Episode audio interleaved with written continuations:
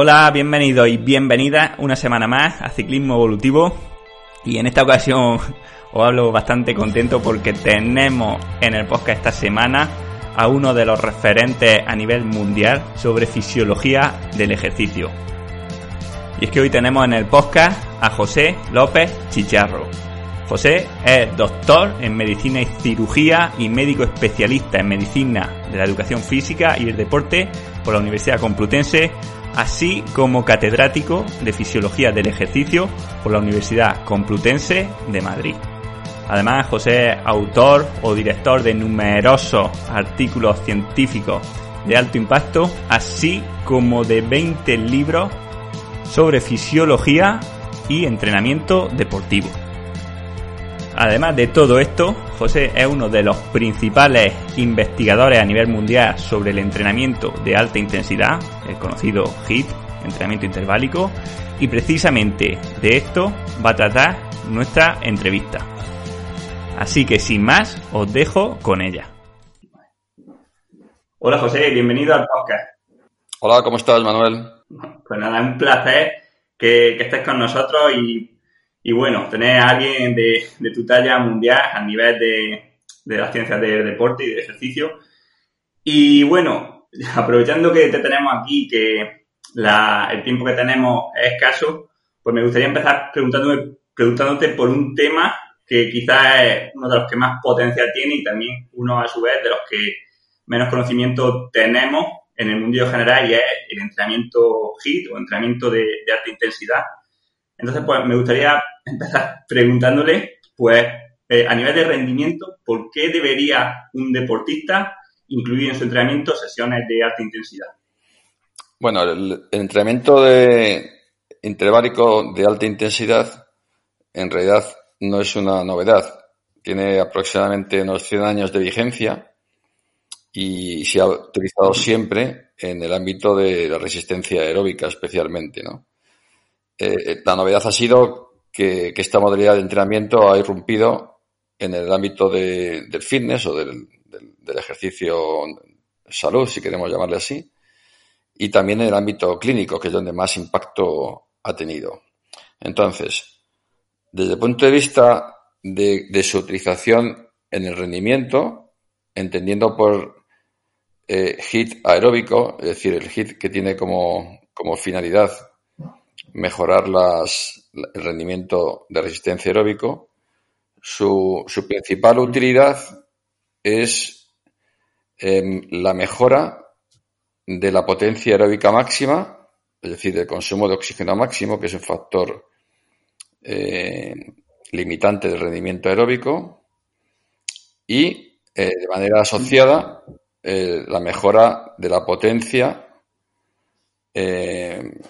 aeróbica máxima o de la velocidad aeróbica máxima, que es una, que es una variable muy relacionada con el consumo máximo de oxígeno, aunque no es estrictamente o no se refiere estrictamente al mismo concepto fisiológico. Es decir, que un deportista que busca rendimiento en resistencia aeróbica, en general, desde 1500 metros hasta maratón, debería hacer esta modalidad de entrenamiento persiguiendo una mejora de la potencia aeróbica máxima en su contexto, ya sea en el valor máximo de consumo de oxígeno, que enseguida va a estar limitado en su progresión, como especialmente en la velocidad o potencia aeróbica máxima.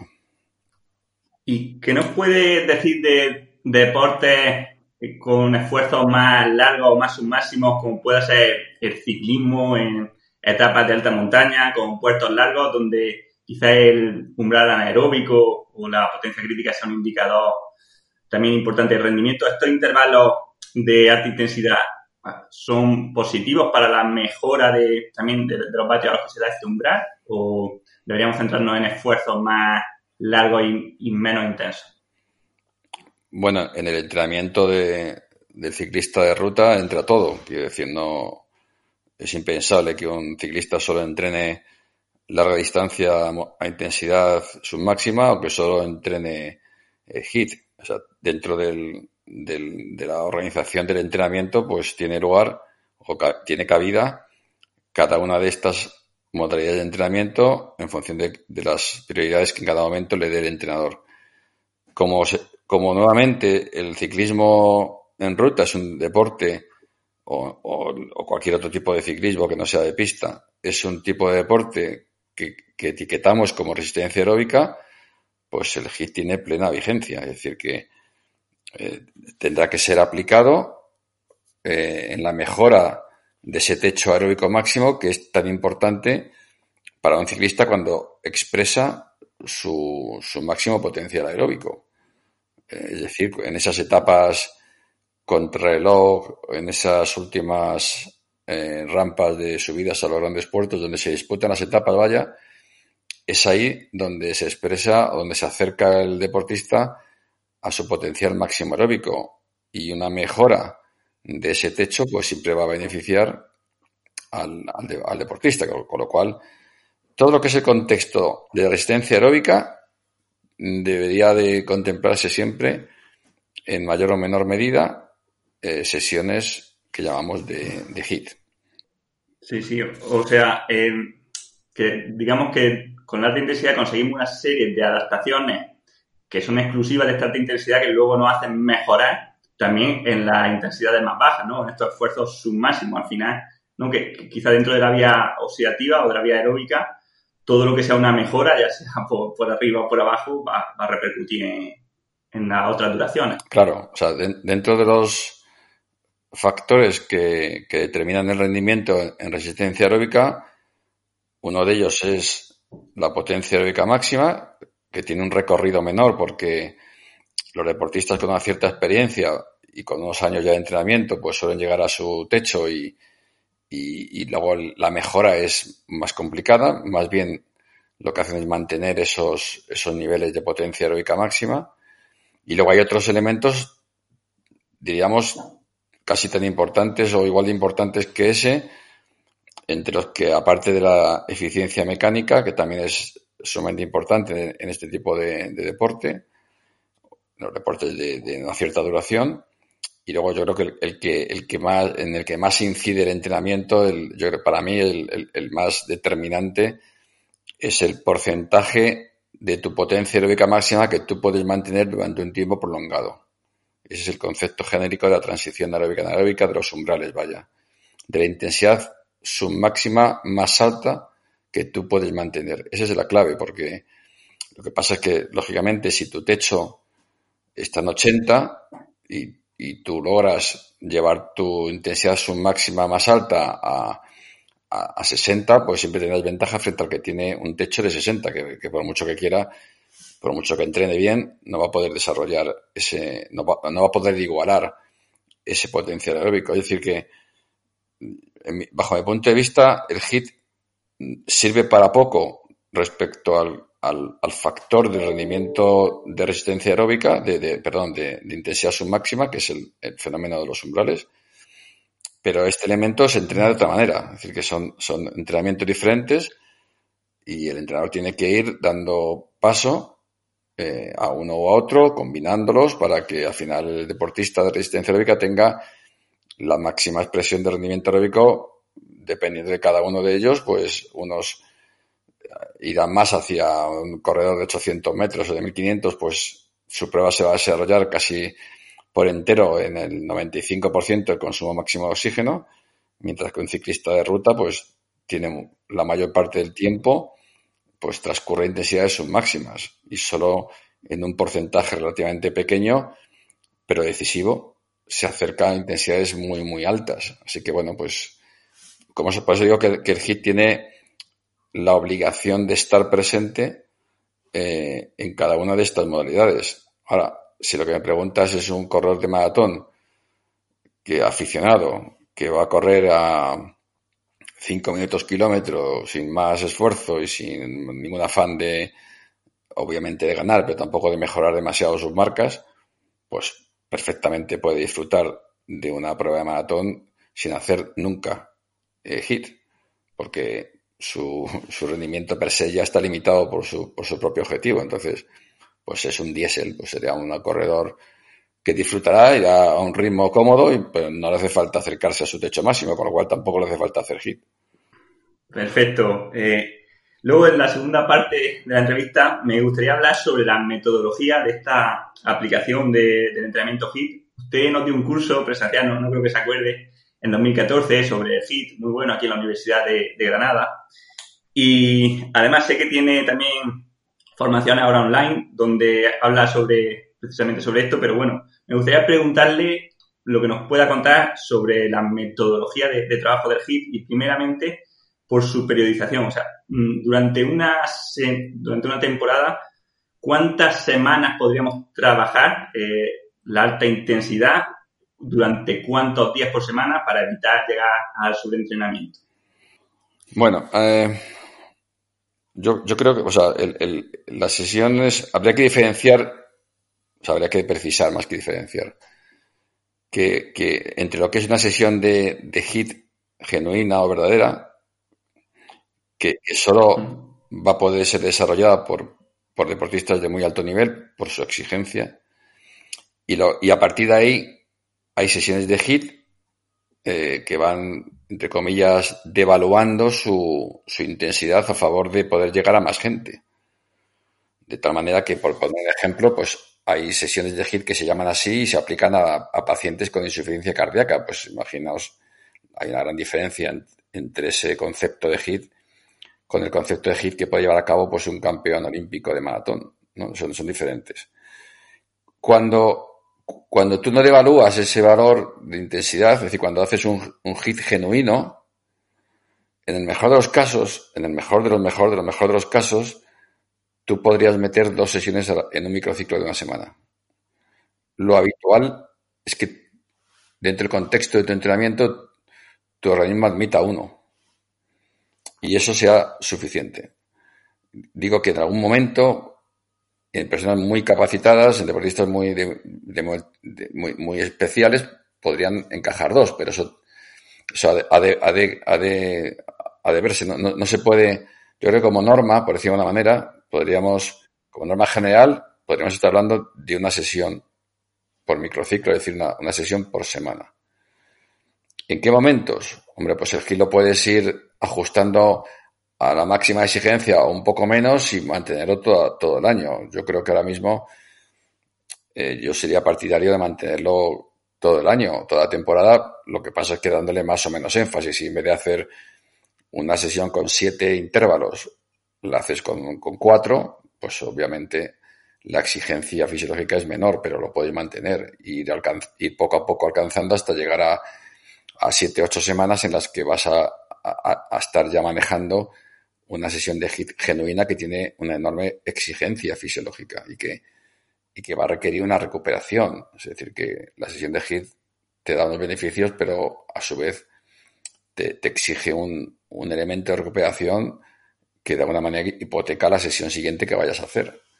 Entonces, en ese, en ese contexto yo te diría que yo creo, bajo mi punto de vista, no soy entrenador, pero creo que la mantendría todo el año, pero la iría iría asegurándome que la máxima expresión de esa sesión de HIT la voy a alcanzar pues en los momentos en los que está más próxima la competición. Y mientras tanto, pues, pues como igual que cuando hago semanas de recuperación, que en vez de hacer siete intervalos, pues, pues hago tres y mantengo la intensidad. Es que, que en ese aspecto creo que se puede manejar bien.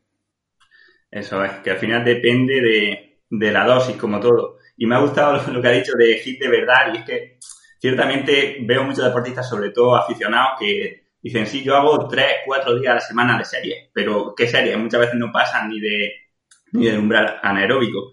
Entonces, dentro de este, vamos a ponernos en un hit, eh, de verdad, para un deportista profesional o de alto nivel, una sesión o dos a la temporada, eh, ¿qué o, cómo podríamos estructurar una sesión interválica para conseguir éxito? En, Sé que una pregunta un poco compleja, pero quizá lo primero no, sería... No, no está compleja. No está compleja, mira. Eh, yo creo que, o sea, una sesión genuina consiste en lo siguiente. Eh, el objetivo es que, tú, que, el, que el deportista, o sea, el objetivo fundamental es que el deportista mantenga el máximo tiempo posible una intensidad que se asocie a lo más cerca del consumo máximo de oxígeno, es decir, por encima del 90-95% del máximo consumo de oxígeno. Ese es el objetivo. El objetivo es establecer un, tipo de entrenamiento que permita a un deportista estar un, tiempo determinado en, esa intensidad, en esa intensidad fisiológica, al 95% del consumo máximo de oxígeno al 100%. Ese es el objetivo. Cuando uno eh, aplica una intensidad asociada al consumo máximo de oxígeno, como sería una intensidad por cercana al agotamiento de una prueba de esfuerzo, pues se da cuenta que a los cuatro, máximo cinco minutos entra en fatiga. Mm. Entonces podría aplicar solo una, serie y a los cuatro minutos acabó y adiós. Vale, pues eso se ha considerado que no, que es un estímulo no digo que sea insuficiente, pero que es mejorable, o sea, que se puede hacer de otra manera, que, el organismo es capaz de aceptar más tiempo en V2 Max para conseguir una adaptación mayor. Entonces, lo que se, y entonces nace el entrenamiento interválico. O sea, el entrenamiento interválico solo tiene su razón de ser porque la intensidad que tú has elegido no puede ser mantenida de manera continuada.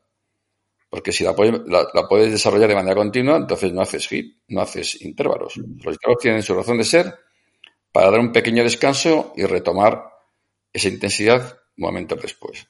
Entonces, por ir por partes muy rápidamente. La intensidad está clarísima.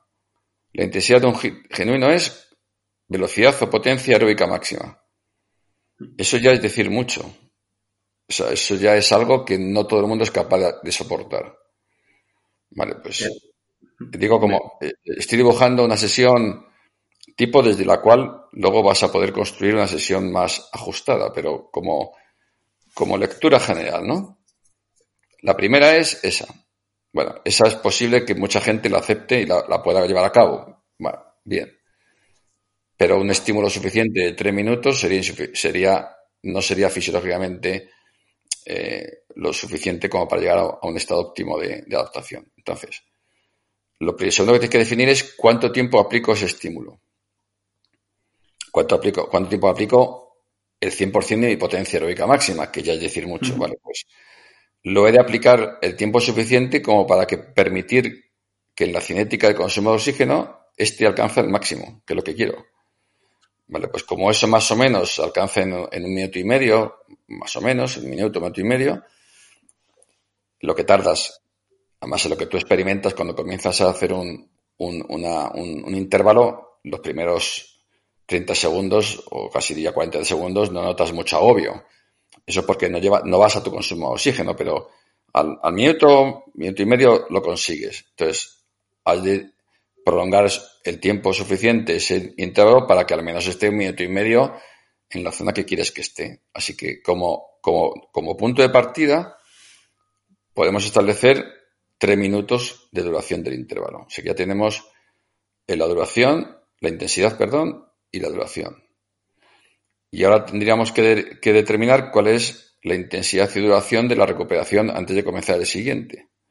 Este es el punto más complicado. Como norma general, la recuperación debe ser lo más intensa y lo más breve posible, siempre que tú llegues a cumplir el objetivo que te has marcado en cuanto al número e intensidad de intervalos. Entonces, como, lo que vamos a marcar como punto de partida, porque hay que partir de algo y porque se ha demostrado que es altamente eficiente, van a ser siete intervalos de tres minutos, siete de tres minutos. Tú vas a organizar tu recuperación lo más corta posible y lo más intensa posible para que llegues al séptimo, lo hagas y no puedes hacer un octavo. Sería como un, como un, como una serie al fallo de fuerza, ¿no? Pues esto es igual, es al fallo hago la séptima, pero si me pides que haga la octava no puedo. Vale, entonces, como eso es difícil de organizar, pues se establece una serie de, variables para ayudar al entrenador. Entonces, en principio, podemos, digo, para arrancar esta, este diseño, podemos establecer una recuperación uno a uno. Es decir, que como hemos hecho tres minutos, podemos hacer tres minutos de descanso. Vale lo podemos establecer y, como digo, es como punto de partida, ¿no? Porque luego tiene todo su evolución, pero en algún momento hay que empezar por algo.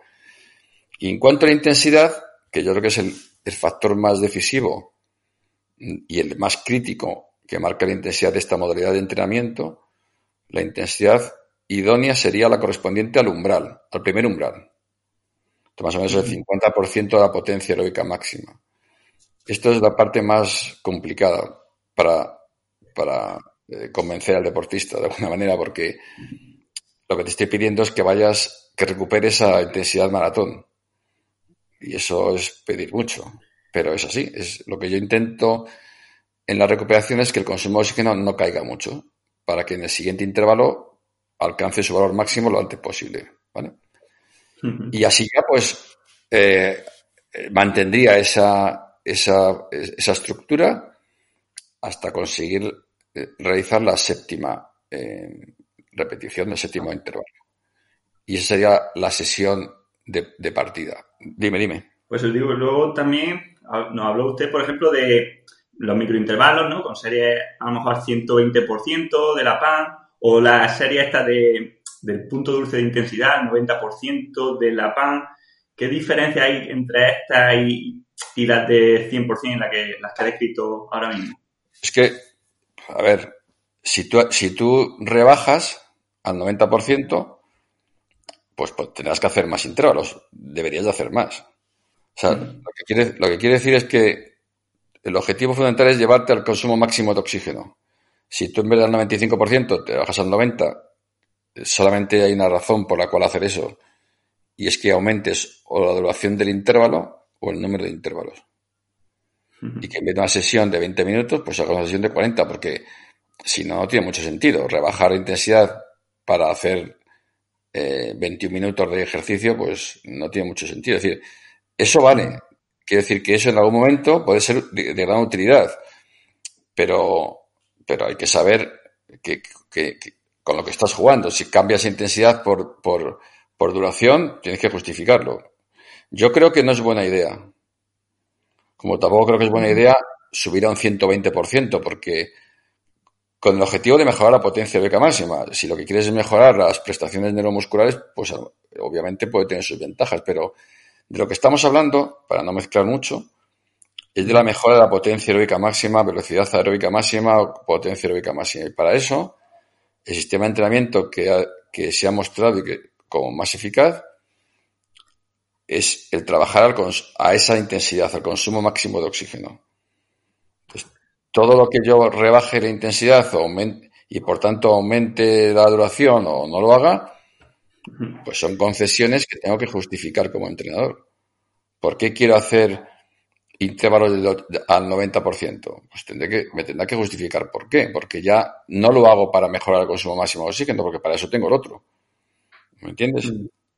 Claro, sí, sí, Ahí no hay respuestas, tampoco hay respuestas eh, con monosílabos. Quiero decir, todo es matizable, pero ahí está la.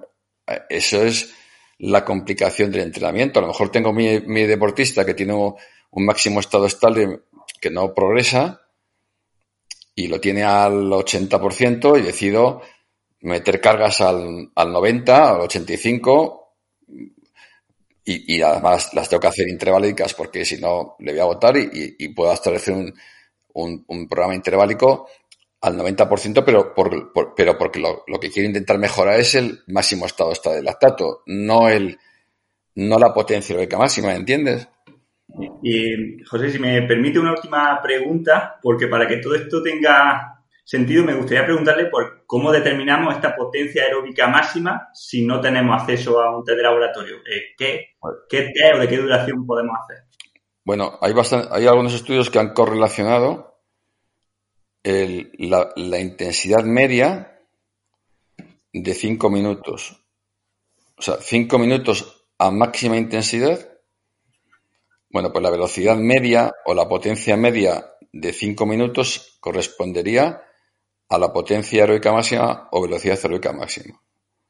Es, un test de campo relativamente sencillo que para alguien entrenado le supone un gran esfuerzo, pero lo va a hacer de manera decir, va, a saber a qué velocidad o qué potencia puede, puede hacer este test. Si lo haces a alguien muy poco experimentado, pues pasará como el test de Cooper, que unos empiezan corriendo y terminan caminando, ¿no? Pero para un deportista ya en cierto nivel, un aficionado incluso, saber regular para hacer cinco minutos de máxima intensidad. Vale, pues es muy fácil este test. La, potencia media o la velocidad media de esos 5 minutos sería el punto en el que comenzar a trabajar la intensidad del, del hit. Como vas a mejorar, pues cada, al principio cada mes y luego cada dos meses, tendrías que repetir otra vez ese test de 5 minutos para ver cómo ha mejorado tu potencia aeróbica máxima o tu velocidad aeróbica máxima estimada mediante ese test indirecto.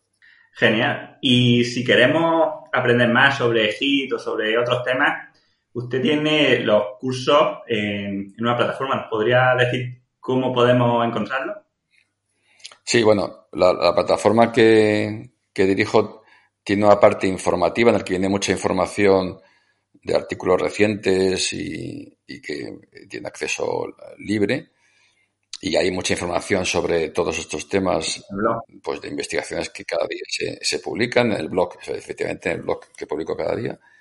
Y luego, aparte de eso, pues tenemos una parte de, formación en la que, pues, periódicamente sacamos formaciones, algunas hemos sacado sobre, sobre HIT, hay un libro también sobre, sobre HIT que tenemos ahí publicado, y ahí tenemos pues, distintas formaciones en el ámbito de la salud, del, rendimiento deportivo, etcétera. La, web está situada en la, en la página web eh, www.fisiologiadelejercicio.com. Es bastante, bastante sencillo. Y ahí se pueden encontrar, bueno, pues como digo, toda esa, toda esa información. Genial, pues muchísimas gracias. Le, recomiendo a todo el mundo, desde luego, que se, que se pase por ahí, los que quieran aprender. Y para terminar simplemente con la entrevista, me gustaría terminarla con, con la canción que usted nos recomiende, que, que, a usted le guste. Uy, no,